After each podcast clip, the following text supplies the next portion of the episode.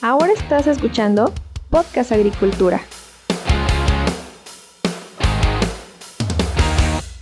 El tema de la organización en el agro es un tema de extremada importancia, pero de alta complejidad.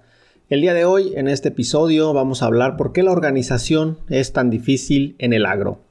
Buen día, espero que te encuentres muy bien, me da mucho gusto saludarte en esta ocasión. Yo soy Olmo Axayacat, consultor agrícola, y el día de hoy voy a estarte hablando sobre organización en el sector agro, un tema que considero fundamental para que este sector pueda afrontar con éxito los retos presentes y futuros. Antes, por supuesto, quiero invitarte a mi canal de WhatsApp, Agronación, en el cual todos los días de lunes a viernes comparto un breve contenido entre, uno, entre 2 y 3 minutos, presentando una idea sobre el agro. Esta idea puede ser sobre cualquier tema, me gusta explicar mucho qué es lo que ocurre en el agro y en ese canal lo hago, como te comento, con contenidos entre 2 a 3 minutos. Así que ya sabes, puedes ir a agronación.com, ahí te puedes suscribir en el formulario que hay y te llegará el enlace al canal o en WhatsApp directamente puedes buscar en el apartado de canales Agronación. Y bueno, una vez hecha esta invitación, ahora sí quiero comenzar a hablar sobre la organización. Y quiero empezar hablando sobre por qué se necesita la organización. La organización se necesita por muchísimas cuestiones. La primera y más importante de todas es que se trata de algo que puede impulsar sobrevivir a la competencia, ¿no? Nos organizamos porque si nuestros competidores están organizados, difícilmente los vamos a alcanzar, a vencer y superar. Y obviamente aquí estoy partiendo entonces desde lo más global, ¿no? Hablemos, por ejemplo, a, nivel de países. Un país generalmente compite contra otros países. ¿Y quién es quien compite? Bueno, por ejemplo, en el caso de la agricultura, los productores de arándano de Perú compiten con los productores de arándano de México. Y así hay muchísimas competencias abiertas al día de hoy. Los productores de aguacate de Colombia quieren competir con los de aguacate de México. Los productores de limón de México quieren competir con los productores de Florida. Y bueno, en este sentido, si nosotros pensamos en un productor de manera individual que quiere, en este caso hablando entre países, exportar su producción, pues estamos hablando de que quiere competir con la industria interna de ese país en el caso de que la tenga, o en su defecto quiere competir contra los otros países proveedores. Entonces, hablando en estos términos, ya te imaginarás que un solo agricultor la va a tener muy difícil. ¿Podría lograrlo? En caso de que cuente con ciertas herramientas, por ejemplo, si tiene los contactos adecuados, pues esa sería una ventaja competitiva que debe de meter, debe de considerar en su estrategia y con lo cual pues podría alcanzar su objetivo, que como te digo es muy difícil, pero en, dados, en determinados casos puede ser factible. Entonces, aquí es donde entra el tema de la organización y en México tenemos uno de los mejores ejemplos a nivel mundial que desde mi punto de vista es la APEAM, la Asociación de Aguacateros, porque considero que es el mejor ejemplo de cómo la organización puede llevar a una industria a niveles insospechados. En el caso del aguacate mexicano, lo que se está exportando al mercado estadounidense es impresionante. Pero no es algo que haya ocurrido de la noche a la mañana. De hecho, esta asociación lleva décadas trabajando para abrir el mercado estadounidense y para aumentar el consumo de aguacate mexicano en el, mercado estadounidense. No es el único ejemplo, también tenemos el caso de las berries que están bien organizadas por empresas, el caso del mango con Emex que también están bastante bien organizados y por ahí hay otras organizaciones también que están haciendo un buen trabajo. Y básicamente, cuando los agricultores de un determinado cultivo o de una determinada región se organizan, pues eso les confiere un cierto poder, porque ahora, cuando ya vayan a, por ejemplo, ir a negociar con clientes en otros países o incluso en el mismo mercado interno, pues ya tienen mayor poder de negociación, ¿no? No es lo mismo que llegue un solo aguacatero eh, en el caso de México que no sea de Michoacán y Jalisco, que son los que están dentro de estas asociaciones, es difícil que llegue un aguacatero, por ejemplo, a China, ¿no? Digámoslo y que este solo aguacatero quiera negociar. Obviamente, pues podría tener muchísima superficie, a lo mejor podría ser uno de los más grandes, pero difícilmente va a poder negociar porque a lo mejor no podría satisfacer la demanda del mercado chino.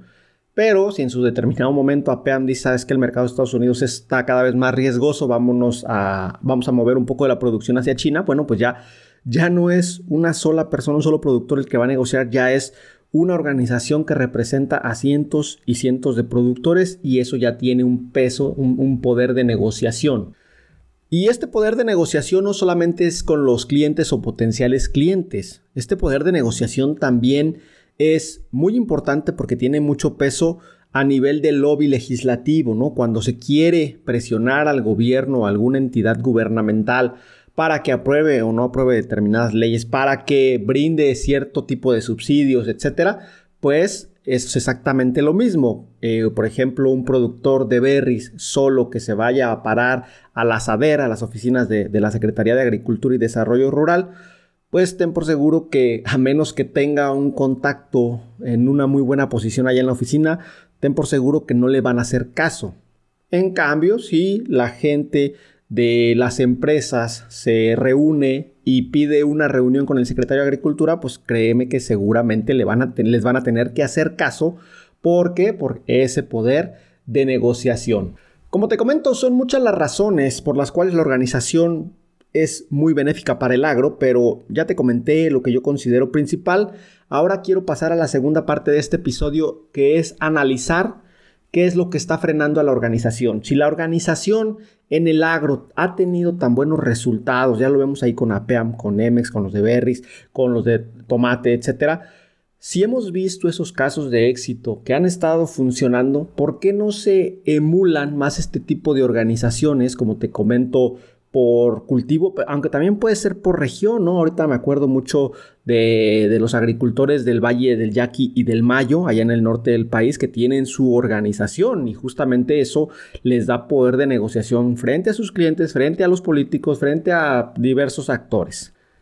Pero ese tipo de organizaciones todavía no son tan comunes en México, al menos no, por ejemplo, en comparación con Estados Unidos, donde este tipo de organizaciones o juntas que le llaman las, famosas boards eh, por cultivo, por región, en Estados Unidos son mucho más poderosas eh, hasta cierto punto, pueden incidir en la legislación agrícola o relacionada con el campo, pero también son mucho más numerosas. Ah, claro, entendiendo que Estados Unidos es un país mucho más grande que México, pero aún así me llama mucho la atención de que en México y también en muchos países latinoamericanos no existan más de este tipo de organizaciones, viendo que las que hay están cosechando éxitos importantes. Bueno, primero que nada, la organización no es nada sencilla, no es nada fácil organizarse, y menos en nuestra cultura latinoamericana, donde tenemos, y hablando de manera general, muy global, una concepción en la que primero voy a ver por mí, primero voy a ver por mi negocio y si me llego a juntar con alguien, debo de entender qué es lo que yo voy a obtener.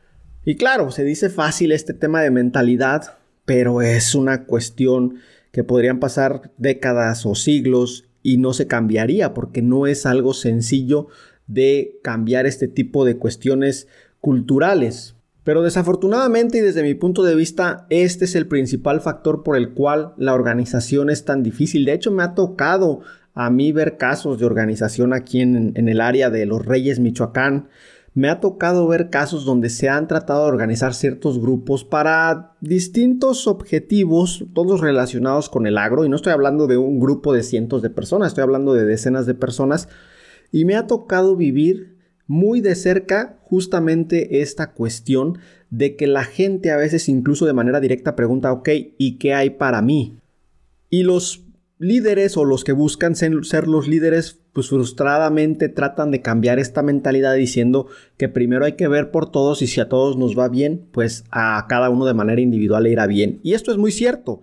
Pero desafortunadamente no funciona. Si funcionara, porque este es el argumento que más se repite, ¿no? Si a todos nos va bien, a ti te va a ir bien si ese argumento funcionara, habría más organizaciones en el agro. Y aquí es donde entra un segundo punto o una segunda limitante para la organización que es la desconfianza. Y es una desconfianza fundamentada porque creo que todo el mundo sabemos que de repente en ciertas organizaciones, eh, el caso de los ejidos es uno muy latente, todo el mundo hemos visto que de repente algún líder agrícola comienza a hacerse de dinero. De hecho, aquí en la región donde yo vivo, pues hay casos que todo el mundo conoce de gente que a lo mejor en su momento no tenía dinero, fue un líder agrícola en cierto momento y de repente pues construyó su casa o sus casas y empezó a tener vehículos. Bueno, pues este tipo de, de cuestiones lastra la confianza en los líderes de las organizaciones.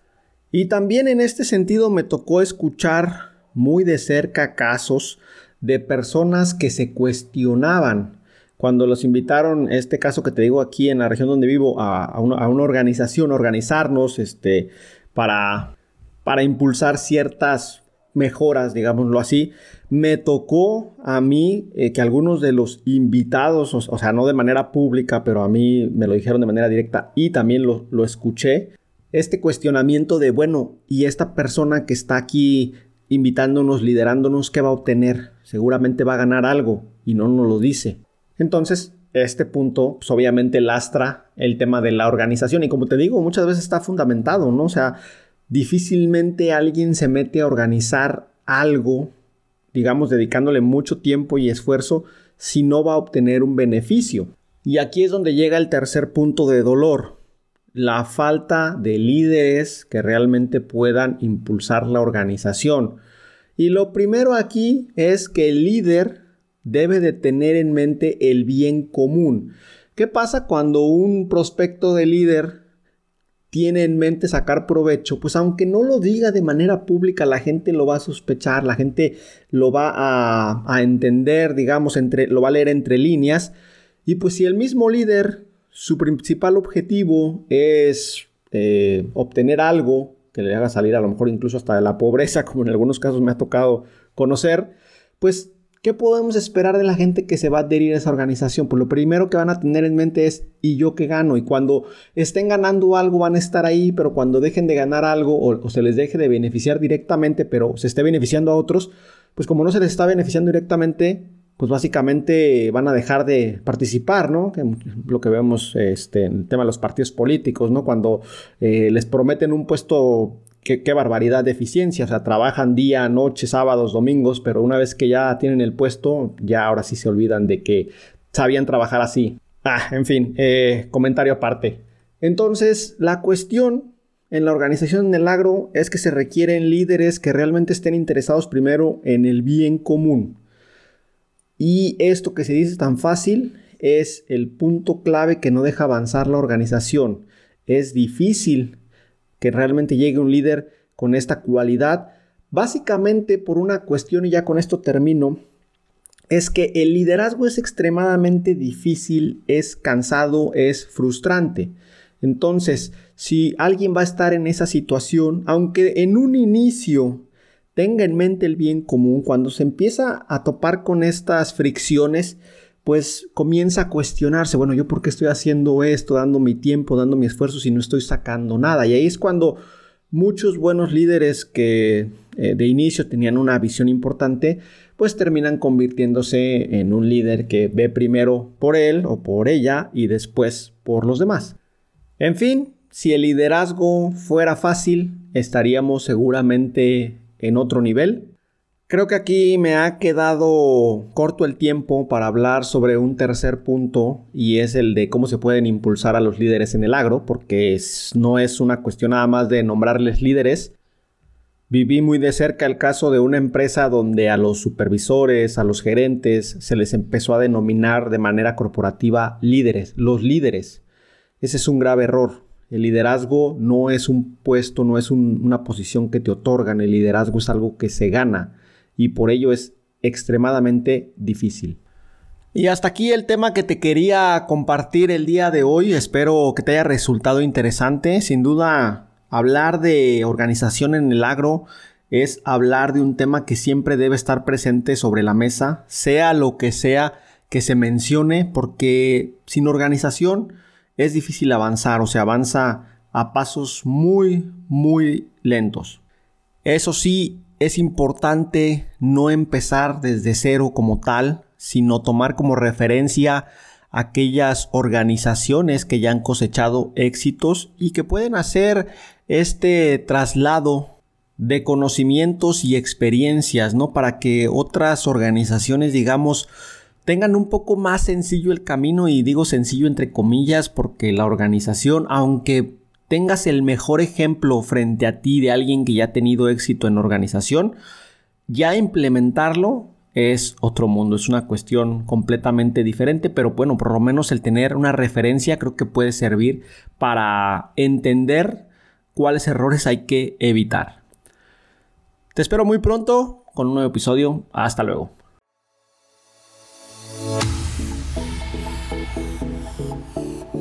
Hemos llegado al final de este episodio. Muchas gracias por escuchar Podcast Agricultura.